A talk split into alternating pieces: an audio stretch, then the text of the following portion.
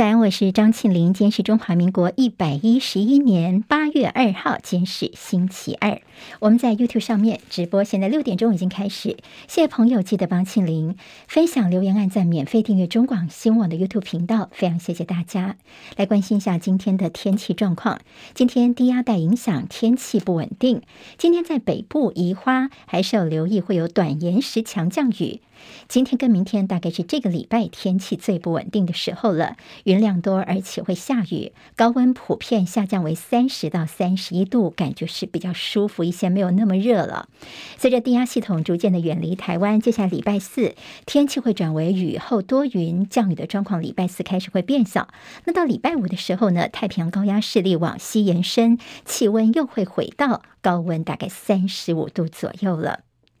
今天清晨收盘的美国股市，在美股七月份写下了两年来最佳的单月表现。今天美股是走势震荡，能源类股的下跌抵消了航空巨擘波音的涨幅。道琼工业指数今下跌四十六点，收在三万两千七百九十八点；纳斯克指数跌二十一点，收在一万两千三百六十八点；史坦普五百指数小跌十一点，收在四千一百一十八点；费半上涨十一点，收在两千九百七十。八点，好，今天看到台积电的 ADR 受到了台海地缘政治紧张的关系，今天台积电的 ADR 是跌了百分之二点四五。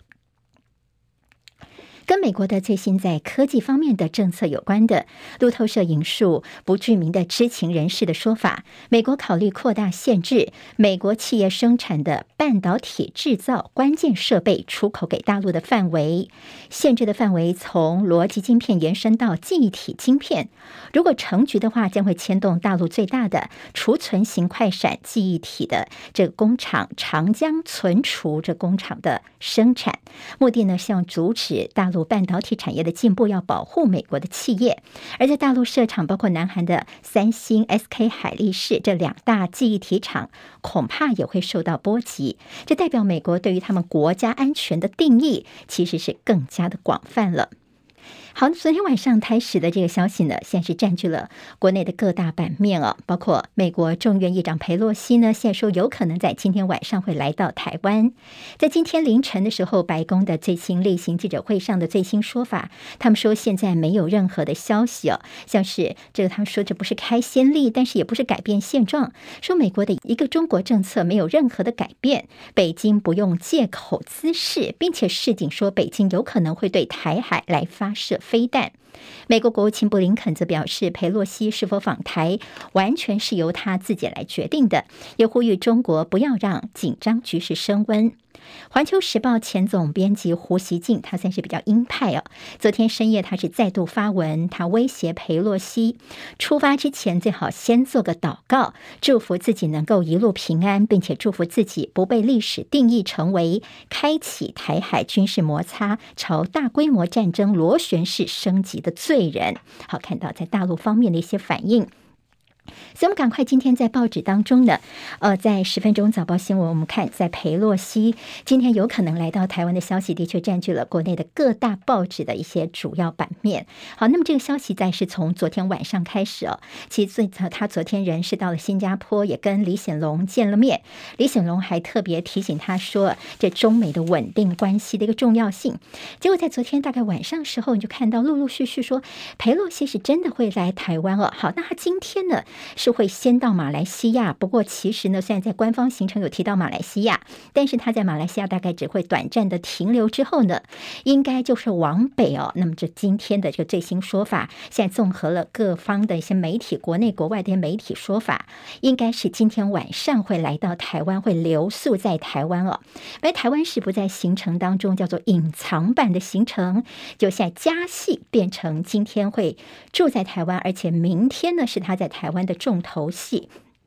所以今天在《自由时报》头版的标题叫做“顶着死亡威胁，裴洛西今天晚上顶台”哦。在《自由时报》，当然他们可能有一些比较内幕的消息哦，说虽然现在中共的文攻武吓，但是呢，裴洛西还是要来到台湾，坚决的表达挺台湾的决心。今天晚上他会抵达的时间点，综合媒体的说法，大概是晚上九点到十点，又说大概十点半左右应该会来到台湾。而他今天晚上住的地点呢，说有可能是在呃。这君悦，那么有万豪这两家酒店都有被点名。不从过去这 AIT 他们的一些安排了，可能是住宿在这两个酒店是最有可能的。他大部分的行程应该就是在明天三号。现在有个说法说，明天早上呢，他会先跟蔡英文总统来碰面。八点钟的时候，那接下来他有到我们的立法院去。他离开台湾的时间大概就是在明天的中午之前。好，那么这样一下子加了这么多的台湾行程，在大陆方面，其实，在连续多日的一些呃拉高分贝的对裴洛西可能来到台湾，现在是不是在昨天晚上也坐实他真的有台湾行程之后呢？我们看看大陆的一些比较强硬的一些口气哦。中国外交部发言人赵立坚呢，他其实昨天就说，如果他敢去的话，那就让我们拭目以待吧。另外，昨天晚上看到中共解放军东部战区在微博上面所谓的重磅宣布，他说呢，将要埋葬一切来犯之敌，严阵以待，听令而战。好，那么专机必经的台湾西南空域呢，中国方面昨天晚上的最新两起军演的消息，他们要在南海跟渤海北部有军演。好，那么这个时间点刚好就是裴洛西要来到台湾的这个非常敏感的时刻。另外，看到昨天被我们监控到，中共有四架歼十六战机编队出海，虽然没有推进到巴士海峡的空域，不过在台湾海峡上空来来回回的，我们空军战机有升空应对，而共军最近有三艘舰艇在我们的东部海域活动。好，这在大陆的军事动态方面。另外，美国的航空母舰雷根号现在他们的打击群在哪里呢？离开南海之后呢，目前又开始看到他们往北行了。现在推测他们的位置呢，应该到了巴士海峡以东的海域。好，台湾南部的巴士海峡以东的这个海域。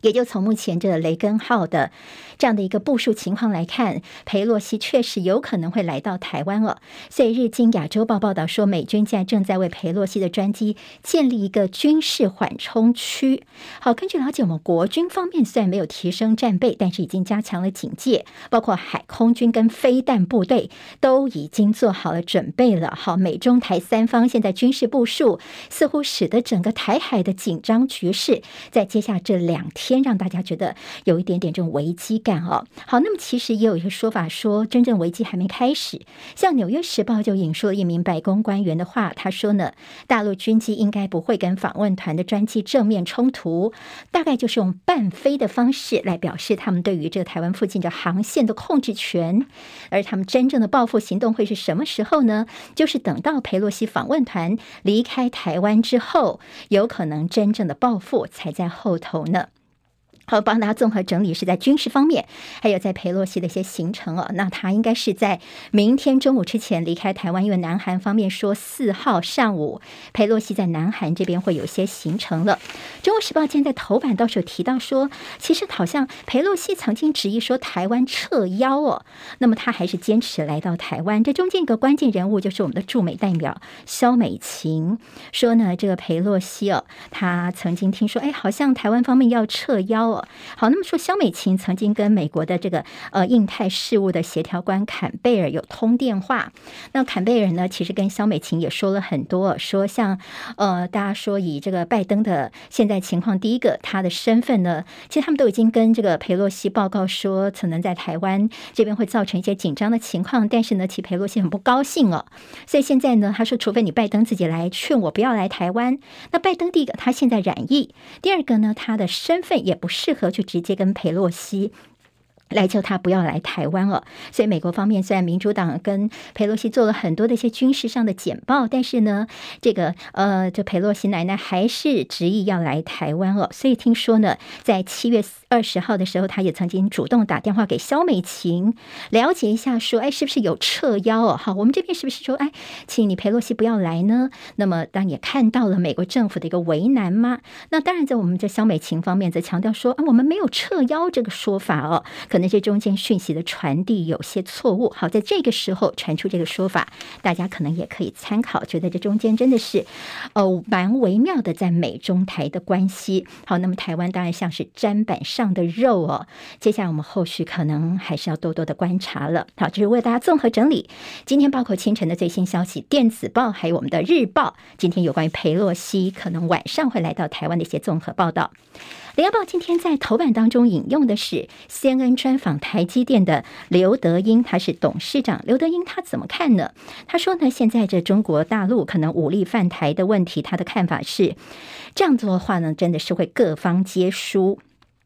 他说：“就算是呢，大陆控制到台积电的工厂，也没有办法再继续的运作。意思就是说，台积电不是用武力能够强取下来的。好，为什么他这么说呢？他说，因为台积电现在能够运作到这样的情况，我们从材料啦，还有一些后面的一些零组件啦、化学等等，我们其实跟欧洲、日本跟美国都是一些及时的一些联系的，也就是我们之间能够运作的如此。这中间也是个很大的一个网络。那么。”如果你真的拿下了我们台积电的工厂的话呢，也是没有办法继续运作下去的。在刘德英他没有说出来的话是什么呢？联合报今天帮他说出来的是说，因为你美国一味的在反中，甚至曲解了大陆很可能会为了一些掌控全球晶片的一些先进技术，以武力犯台。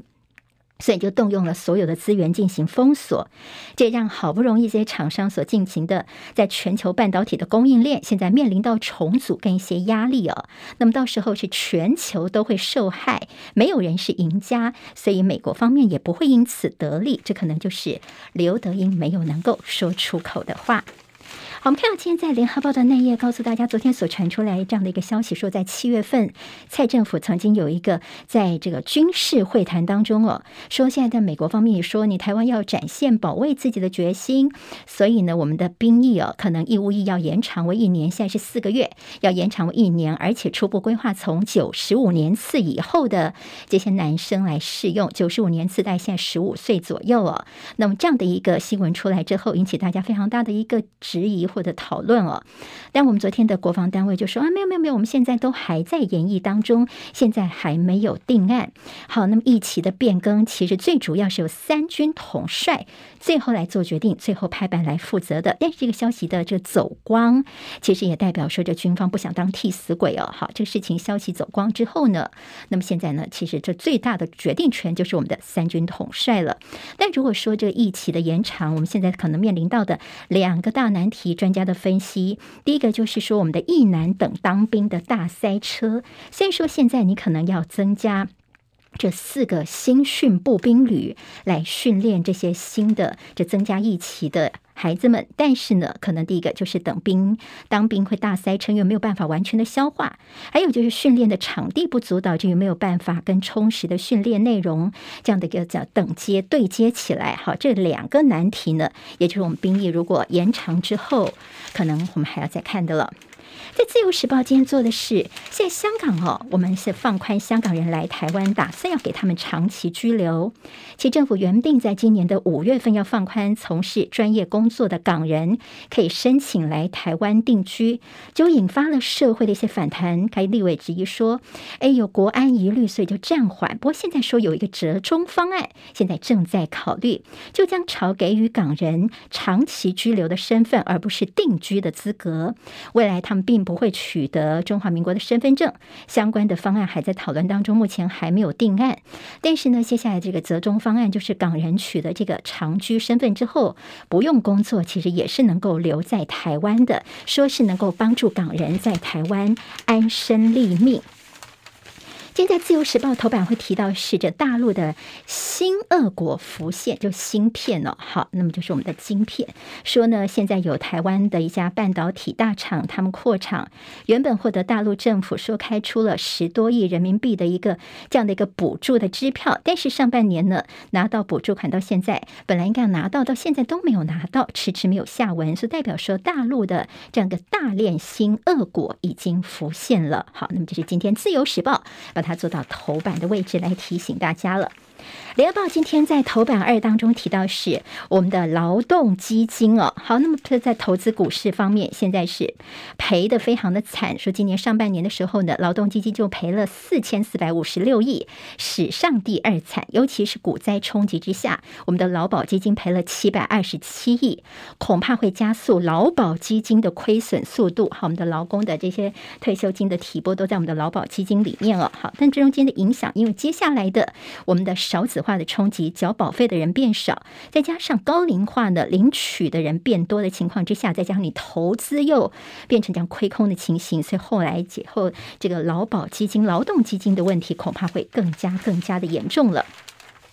在政治方面焦点，今天在《自由时报》里面提到论文抄袭，点名的是蓝营哦，说国民党你自己还是问题不少哈，没有特别去检讨林志坚。今天他们说，像是这个神力女超人要选南投市长的许淑华，她的报告好像有抄袭这个南投县政府的研究报告。另外，国民党的一个议员参选林杏儿也被说他的这个呃论文是有抄袭，但相关人等都有出来来做一些说明。不过他们这个《自由时报》大大的标题哦。看起来呢，哦，的确，他们现在就在检讨，说你蓝营自己也是一堆烂账。蒋万安跟黄珊珊像就鹬蚌相争，在台北市这边，陈时中是坐看双杀。工商时报今头版当中提到了七月份的制造业 PMI 两年来首见紧缩，骤降到四十七点八，这是十年来最大的一个跌幅。另外，新台币昨天盘中见到了三字头，后来是央行出手去力阻，但是恐怕呢，新台币的三字头以后变成一个新的常态，要有心理准备了。这今天的十分钟早报新闻，我是庆玲，离开教室前帮我多按赞留言，明天我们再会喽，谢谢大家，拜拜。今天台湾各日报最重要的新闻都在这里喽，赶快赶快订阅，给我们五星评价，给庆玲最最实质的鼓励吧，谢谢大家哦。